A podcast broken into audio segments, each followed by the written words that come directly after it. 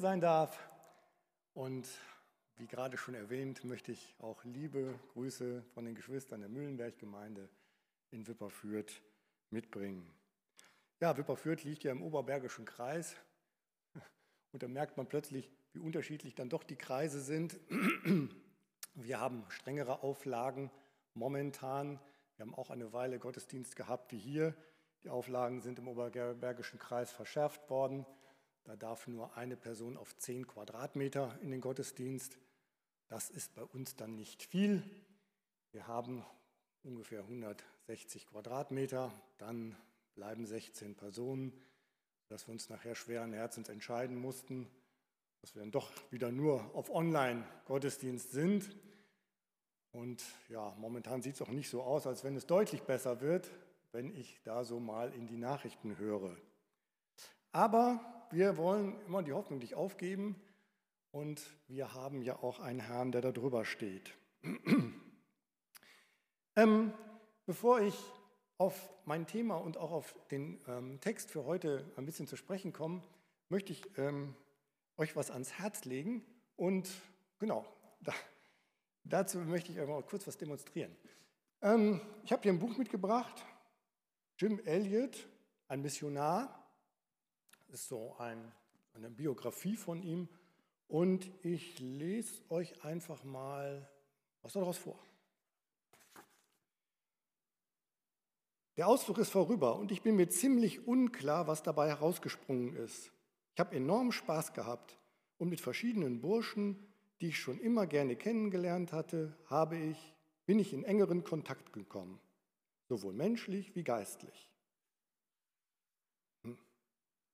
Manchmal packt mich ein wahnsinns grenzenloses Verlangen, nicht immer Gott sei Dank, aber doch so häufig, dass der Verzicht auf sie um des Werkes willen zu einer harten... Das verstehe ich gar nicht. Moment, ich gucke mal was anderes. Ähm ich war in Sorge, dass ich neulich, als ich von der Hoffnung auf eine baldige Übersiedlung nach Peru schrieb, etwas voreilig gewesen bin. Ja, das interessiert mich auch nicht so. Euch vielleicht auch nicht. Mal gucken, was haben wir denn hier? Von allen Touren, die ich je gemacht habe, war das die schwierigste. Das hört sich spannend an, das lesen wir mal weiter. Und im Vergleich zu ihrer Dauer mit Abstand die teuerste. Kurz nachdem wir aus dem Ort herauskamen, war in der Benzinpumpe lauter Wasser. Da mache ich mir mal einen Haken rein. Das könnte noch interessant sein. Vorne noch vielleicht was. Ähm, während ihrer Zeit in Portland machten Fischer, Dutch und Jim, ne, die kenne ich nicht. Jetzt frage ich euch, wie viel Einblick habt ihr bekommen in das Leben von Jim Elliot? Nicht so arg viel, ne? Warum mache warum mach ich das? Warum habe ich euch das gemacht? Weil ich so den Eindruck habe, dass wir uns angewöhnt haben, so die Bibel zu lesen. Ähm, mal hier ein Vers, mal hier etwas, das finden wir ganz spannend, da lesen wir mal ein bisschen mehr. Ähm, dann finden wir was, was wir gar nicht verstehen, dann machen wir sie direkt wieder zu. Und ich habe manchmal so die leise Befürchtung, dass uns der Zusammenhang flöten geht. Dass wir gar nicht mehr das Leben zum Beispiel des Herrn Jesu, wie er sich vorstellt, wie es gewesen ist, wie es abgelaufen ist, vor Augen haben. So ähnlich wie ihr hier jetzt durch diese paar Sätze das Leben von dem Jim Elliot überhaupt nicht blicken könnt. Das ist mir so groß geworden, als ich das letztes Mal als Beispiel mal wieder gehört habe. Ich möchte euch Mut machen, nicht nur so quer durch die Bibel zu lesen, sondern auch mal wieder Zusammenhänge zu erfassen, zum Beispiel mal wieder die Evangelien ganz zu lesen, damit wir wieder einen Überblick bekommen, wer ist es eigentlich, mit dem wir es zu tun haben. Das wollte ich euch vor, vorweg mal ans Herz legen. So. Deshalb möchte ich den Text, aus dem ich heute etwas euch sagen möchte, auch ein bisschen in den Zusammenhang bringen. Der steht in Johannes 6. Ähm, und zwar ist das ein langes Kapitel. Lese ich euch jetzt nicht ganz, werde ich euch aber erzählen, damit man nachher weiß, darauf kommt es mir immer an, aus welch einer Situation und einem Zusammenhang der Vers kommt, den ich euch heute nahelegen will. Und das ist immer so das, was ich euch als Anliegen auch mitgebracht habe, nicht nur ein Vers rausgreifen, sondern mal darauf achten, in welchem Zusammenhang stehen diese Verse, dass wir wieder neu auch einen Überblick bekommen. Johannes 6, es beginnt hier mit der Überschrift die Speisung der 5000. Ähm, der Herr Jesus fuhr weg vom Galiläischen Meer, das Volk steht hier, zog ihm hinterher.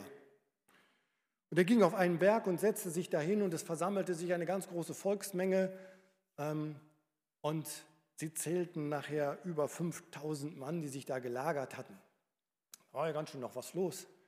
Und der Herr Jesus fing an, ihnen zu erzählen. Und dann, es war kurz vor Passa, sagt Jesus, wo kaufen wir denn, fragt er seine Jünger, wo kaufen wir denn Brot für die vielen? Und die sind so ein bisschen irritiert. Ähm, war schon spät, Läden vielleicht schon alle zu, kein Geld dabei. Und auf einmal sagt ein, einer der Jünger so aus dem Bauch raus, ja, wir haben, ähm, hier ist ein Kind, das hat fünf Gerstenbrote und zwei Fische. Aber was können wir damit machen? Dann sagt der Jesus, ist gut. Bring mir das mal. Dann sollten sich alle ja lagern. Der Jesus dankt, bricht die Brote und verteilt Fische und Brote in Körbe und verteilt und verteilt und verteilt. Ich wäre ja gern dabei gewesen, hätte mir das mal angeguckt, wie er, der Herr Jesus immer weiter Brote bricht und es hört gar nicht auf und er verteilt und verteilt und verteilt und verteilt und die verteilen die Körbe, kommen zurück und der Jesus sitzt immer noch da und ähm, das muss ein spannender Moment gewesen sein. Und jedenfalls werden alle satt.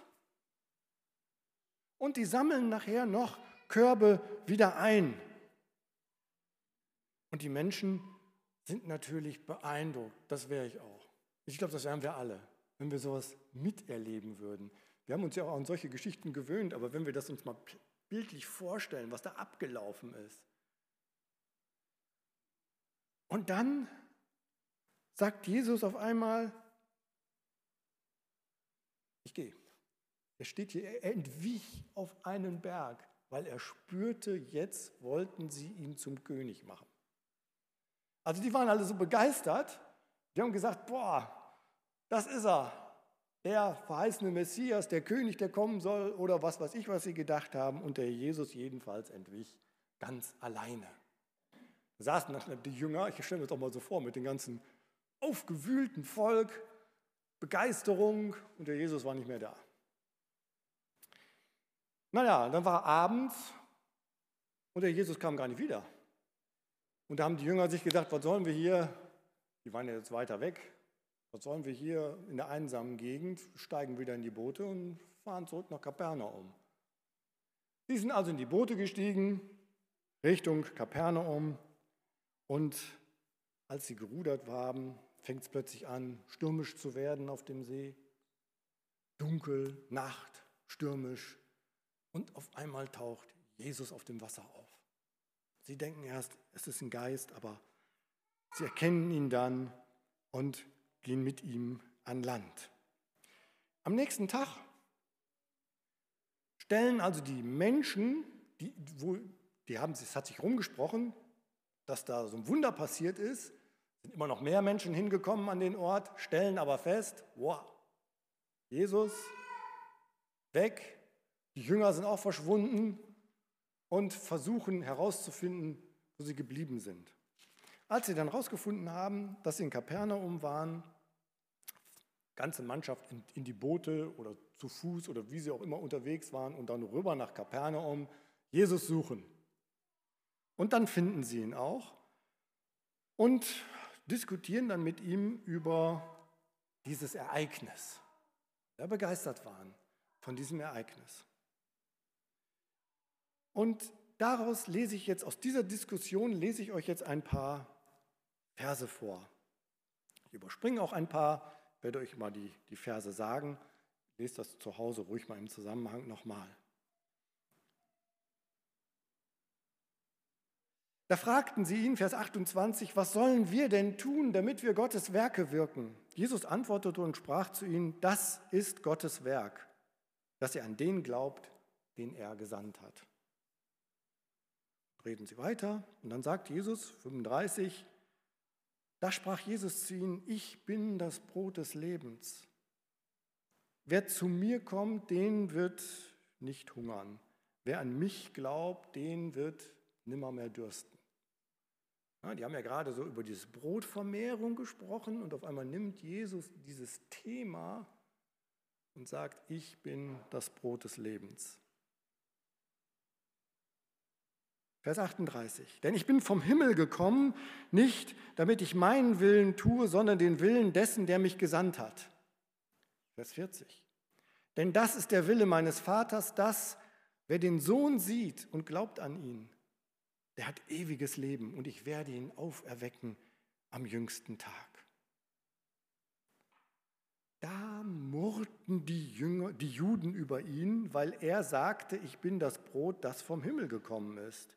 Und sprachen, ist dieser nicht Jesus, Josefs Sohn, dessen Vater und Mutter wir kennen? Wieso spricht er dann, ich bin vom Himmel gekommen? Also sie fingen an zu murren. Sie diskutieren weiter und weiter. 48 sagt Jesus, ich bin das Brot des Lebens. Eure Väter haben in der Wüste das Manna gegessen und sind gestorben. Dies ist das Brot, das vom Himmel kommt, damit wer davon isst, nicht stirbt. Ich bin das lebendige Brot, das vom Himmel gekommen ist. Wer von diesem Brot isst, der wird leben in Ewigkeit. Dieses Brot ist mein Fleisch, das ich geben werde für das Leben der Welt. Da stritten die Juden untereinander und sagten, wie kann der uns denn sein Fleisch zu essen geben? Also da kam dann schon, die Stimmung schlug um.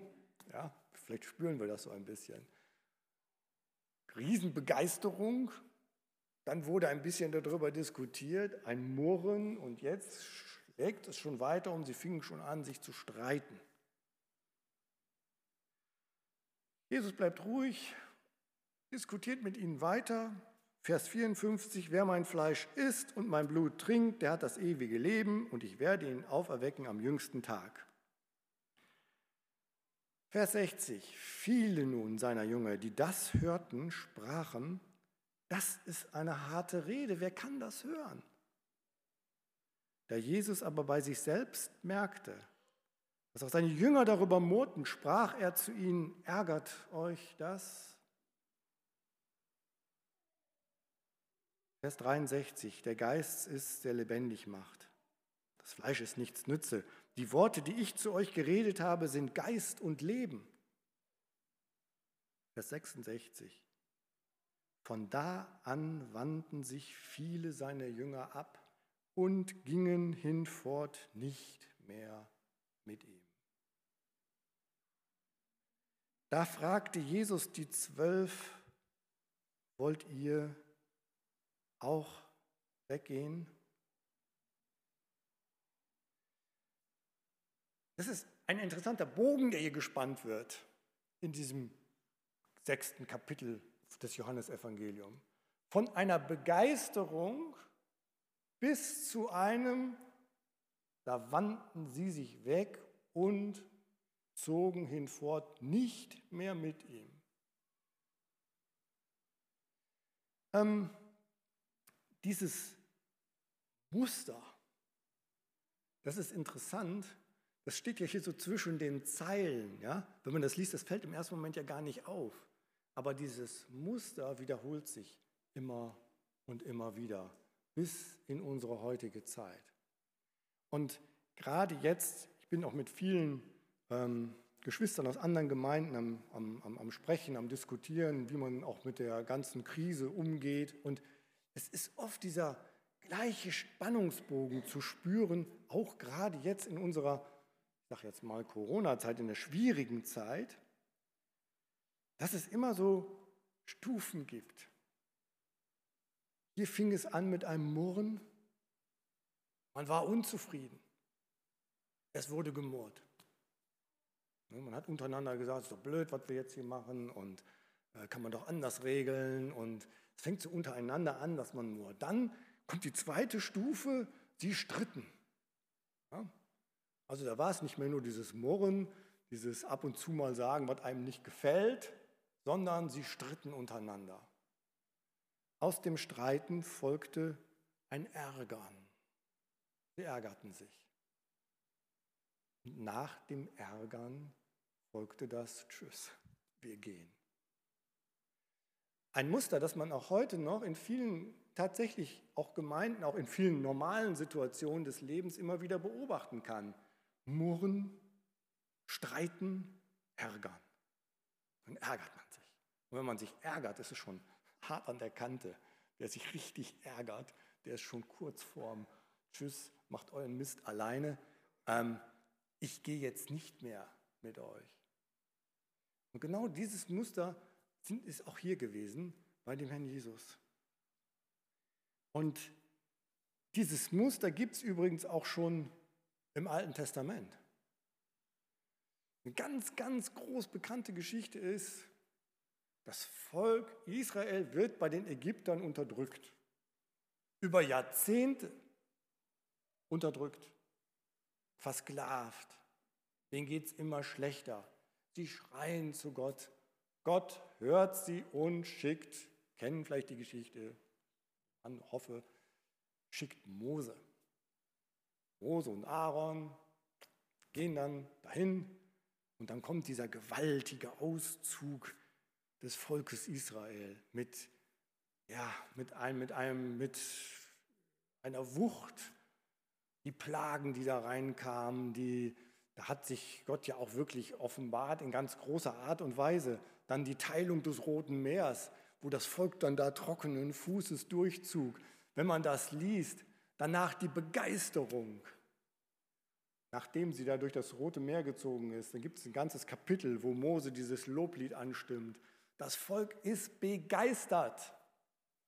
Und nur wenige Seiten später, nur wenige Seiten, 2. Mose 15, da, da, ist, da ist nicht viel zwischen. Zwei Blätterchen sind dazwischen. Da steht, da murrte das Volk gegen Mose. Denkt man sich, hä, was ist das denn? Haben die das alle schon wieder vergessen? Gerade noch Begeisterung und auf einmal da murrte das Volk gegen Mose. Naja, was war gewesen? Sie sind halt in die Wüste gekommen. Jetzt war es nicht mehr ganz so toll. Auch schwierig. Sie waren nicht mehr in Gefangenschaft, aber sie waren, wussten nicht, wie es weitergeht. Und was machten sie? Sie fingen an, gegen Mose zu murren. Das wurde nachher so schlimm, dass sie dann gesagt haben, warum hast du uns überhaupt rausgeholt? Wir wollen dich nicht mehr und, und, und. Mose sagte später, und Gott hat das selbst bestätigt,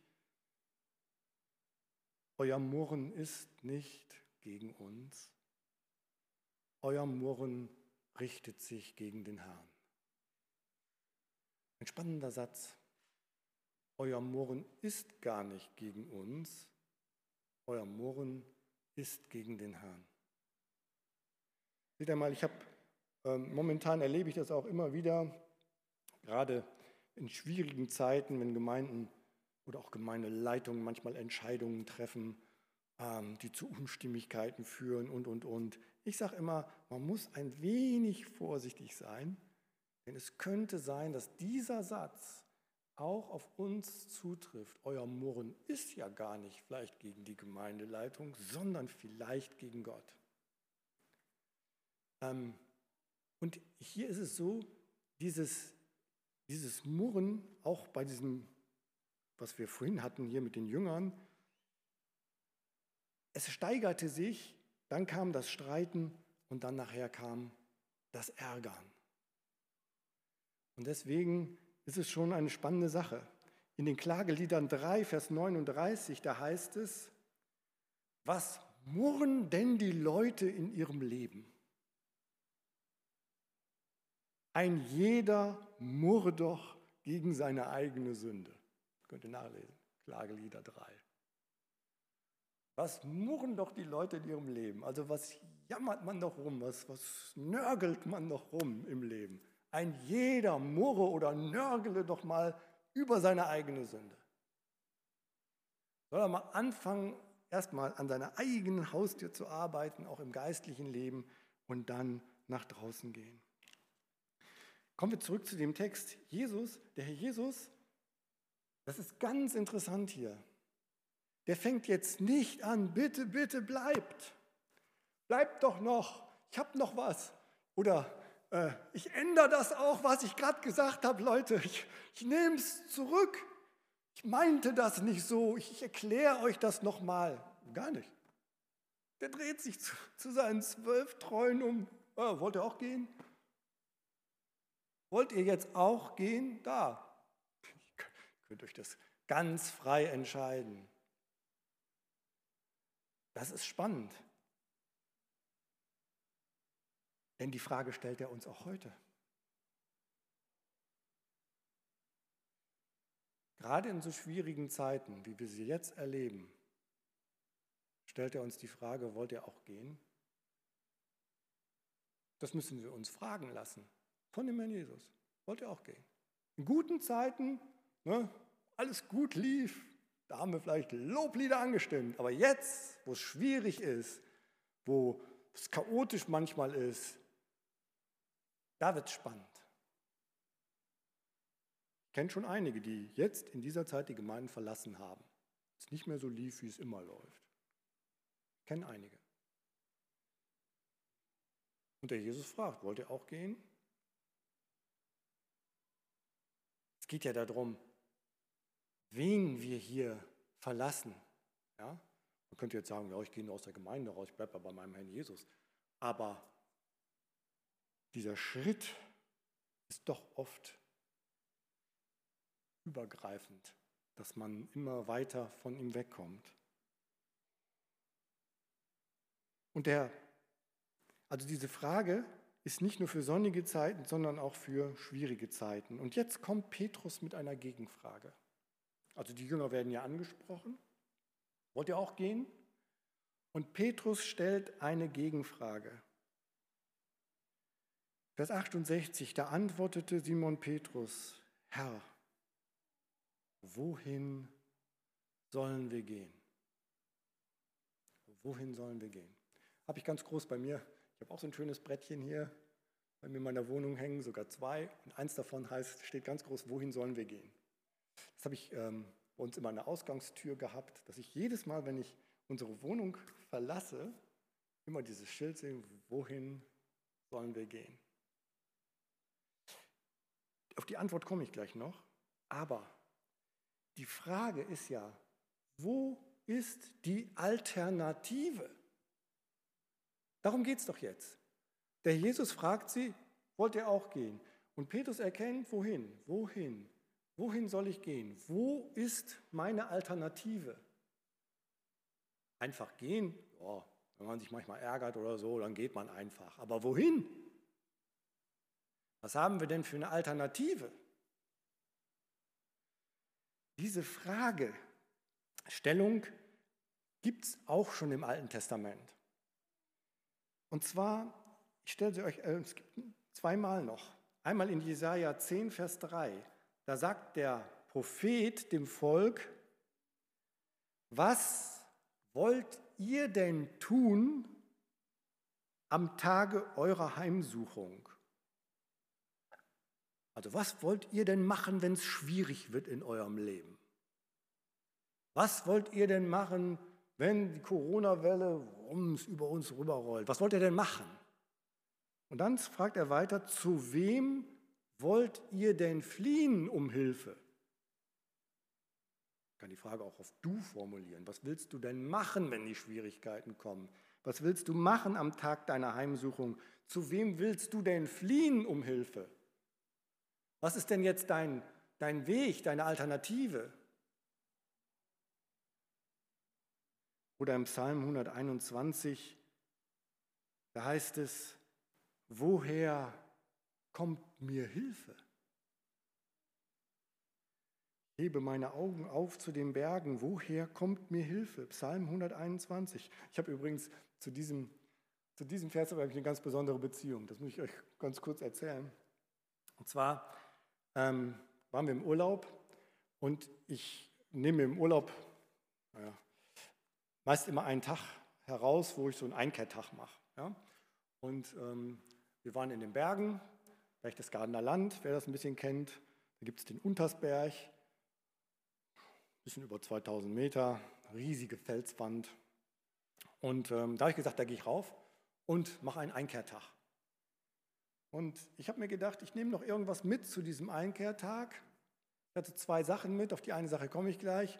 Ich wollte jedenfalls irgendein ein, ein Vers mitnehmen oder einen Spruch oder da habe ich mir gedacht, geh doch nochmal in, in, in einen Laden rein in Berchtesgaden und guck mal, ob du nicht eine schöne Spruchkarte findest. Ähm, da gibt es ja auch so geistliche sag mal so fromme Läden, auch gerade in Bayern, wo die ganz viele Karten haben und sowas. Da bin ich dann da hingegangen, habe mir das so ein bisschen angeguckt. Unter anderem fiel mein, mein Blick auf so ein Büchlein über Klöster. Manchmal ist das ja so, dann stöbert man so rum. Habe ich mir dann so rausgeguckt. Ich dachte, oh, da schöne, waren schöne Bilder drin. Und da stand auf einmal der Satz, wenn Sie ähm, mal eine einen Besinnungstag machen wollen oder eine Zeit der Besinnung, dann nehmen Sie sich doch den Psalm 121. Also, das ist eine gute Idee, obwohl ich da nicht wusste, was in Psalm 121 steht, also nicht so aus dem Bauch raus. Habe ich einfach nur so, oh, das ist eine gute Idee, nehme ich den morgen mit. Habe ich mir eine kleine Bibel eingepackt, meinen Rucksack, und dann stehe ich da ganz früh morgens vor, diesem, vor dieser gewaltigen Felswand. Es ist wirklich beeindruckend. Dann denke ich mir, so Herr, Psalm 121 hole ich mir aus der Tasche, schlag auf, erster Vers, ich hebe meine Augen auf zu den Bergen. Da habe ich doch geschmunzelt, dass ich ausgerechnet diesen Psalm hatte und dass ich nicht im Urlaub am Meer war. Und da wäre es schwierig gewesen, die Augen zu den Bergen aufzuheben. Aber hier, ich hebe meine Augen auf zu den Bergen. Woher kommt mir Hilfe? Ich hatte nämlich noch eine zweite Sache mit, einen großen Stein großen, schweren Stein. Weißen, großen, schweren Stein. Und auf den Stein habe ich alle meine Sorgen und viele Sorgen auch von Geschwistern, die ich mitnehmen wollte, draufgeschrieben. Und den hatte ich mit in meinem Rucksack. Ein schwerer Stein. Und ich sage euch, der war schwer. Ich habe nachher oft unterwegs, also den wollte ich jedenfalls oben am Kreuz niederlegen. Ja, meine Sorgen abgeben. Und ich empfehle euch das mal. Macht das mal. Nehmt eure Sorgen mal bildlich auf und schleppt sie da den ganzen Tag auf den Berg rauf. Ich war nachher so fertig von diesem Stein, den ich da hinten drin hatte, aber so bekam ich einen Bezug zu meinen Sorgen und Problemen, die ich hinten hatte. Naja, jedenfalls habe ich dann Pause gemacht an einer so einer Stelle, wo man so ein, bisschen durch eine Felsspalte gucken konnte. Und da hatte ein Spinnen, eine Spinne ein Netz gezogen, sind ganz riesig groß. Sah beeindruckend auf. Ich fotografiere gerne und dann ich ein Foto gemacht, sah, sah toll aus. Jedenfalls habe ich dann oben den Stein abgelegt, meine Sorgen, meine Nöte und Probleme dem Herrn gegeben, Gebet gesprochen, ja, und erleichtert wieder runter. Am Jahr darauf habe ich gedacht, du wiederholst das nochmal gehst nochmal da hoch zu diesem Stein, den du da oben abgelegt hast. Alle Probleme waren nicht weg.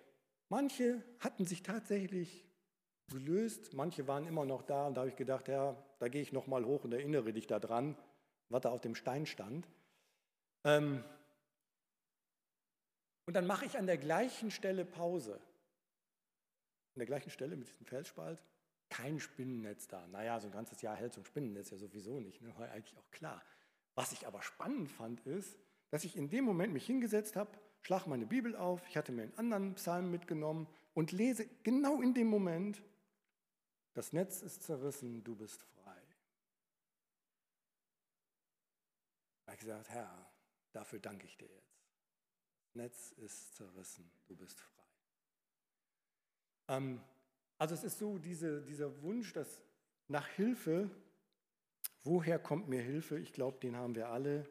Und das sind existenzielle Fragen in unserem Leben. Wohin fliehe ich, wenn es schlimm wird? Woher kommt meine Hilfe? Und wohin soll ich gehen?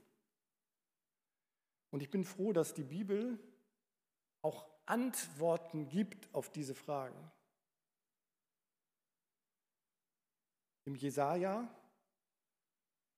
wo stand, zu wem willst du fliehen um Hilfe, antwortet Gott selber.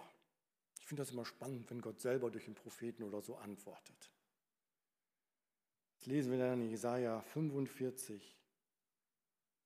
Da sagt Gott durch den Propheten: Wendet euch zu mir, dann werdet ihr gerettet. Also Gott selbst bietet sich an. Das müssen wir erstmal wissen. Ich finde das, find das spannend, dass Gott sich anbietet. Nicht, dass wir so als Menschen so hinterher jammern und um Hilfe, sondern er kommt von sich aus und bietet sich an. Er stellt selber die Frage, zu wem willst du dich denn wenden, wenn es schwierig wird in deinem Leben? Wende dich zu mir. Dann wirst du gerettet. Wende dich zu mir. Der zweite Ausruf aus dem Psalm 21, woher kommt mir Hilfe, da findet David die Antwort. David sagt, direkt im Anschlussvers, Psalm 121, Vers 2, meine Hilfe kommt von dem Herrn, der Himmel und Erde gemacht hat. Meine Hilfe kommt von dem Herrn, der Himmel und Erde gemacht hat. Ich finde das so schön, dass er hier sagt, meine Hilfe, nicht irgendeine Hilfe. Es ist nicht irgendeine Hilfe, die kommt. Es ist eine ganz persönliche, meine Hilfe, ganz persönlich. Es ist auch nicht keine Hilfe oder, so, oder deine Hilfe. Nein, meine Hilfe.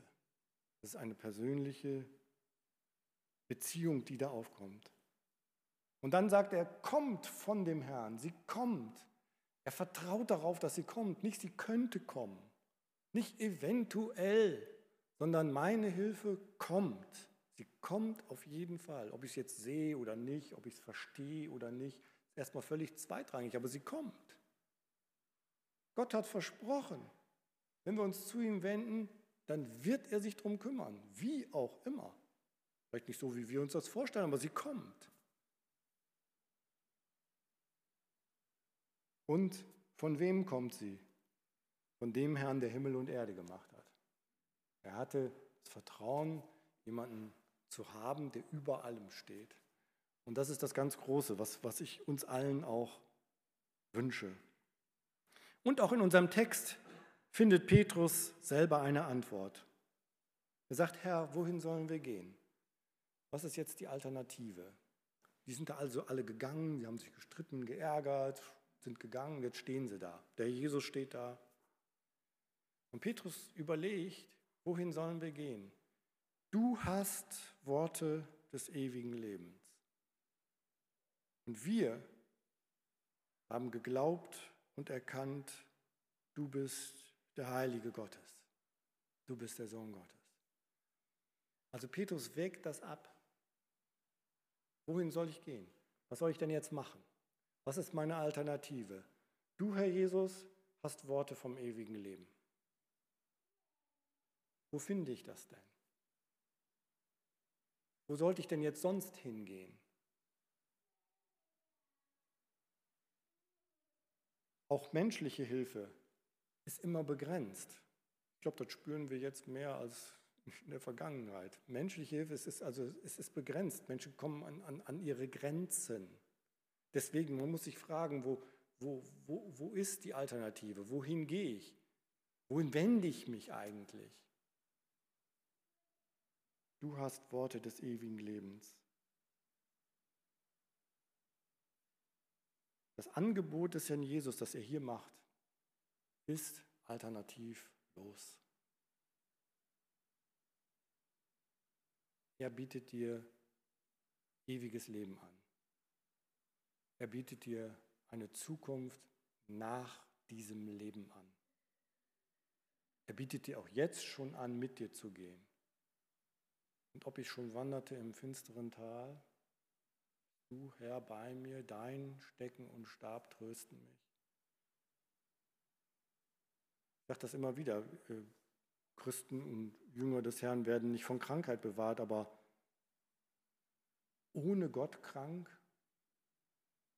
wir lieben dann lieber hundertmal mit ihm. Dann kann ich mich an einem festhalten. Dass er mitgeht, das ist es. Und ein Ausblick aufs ewige Leben. Also, ich komme zum Schluss. Mein Anliegen ist, in dieser Zeit, wir können vielleicht murren, können auch streiten, wir können uns auch ärgern, aber wendet euch nicht ab. Wendet euch nicht ab. Denn der Herr Jesus bleibt alternativlos. Amen.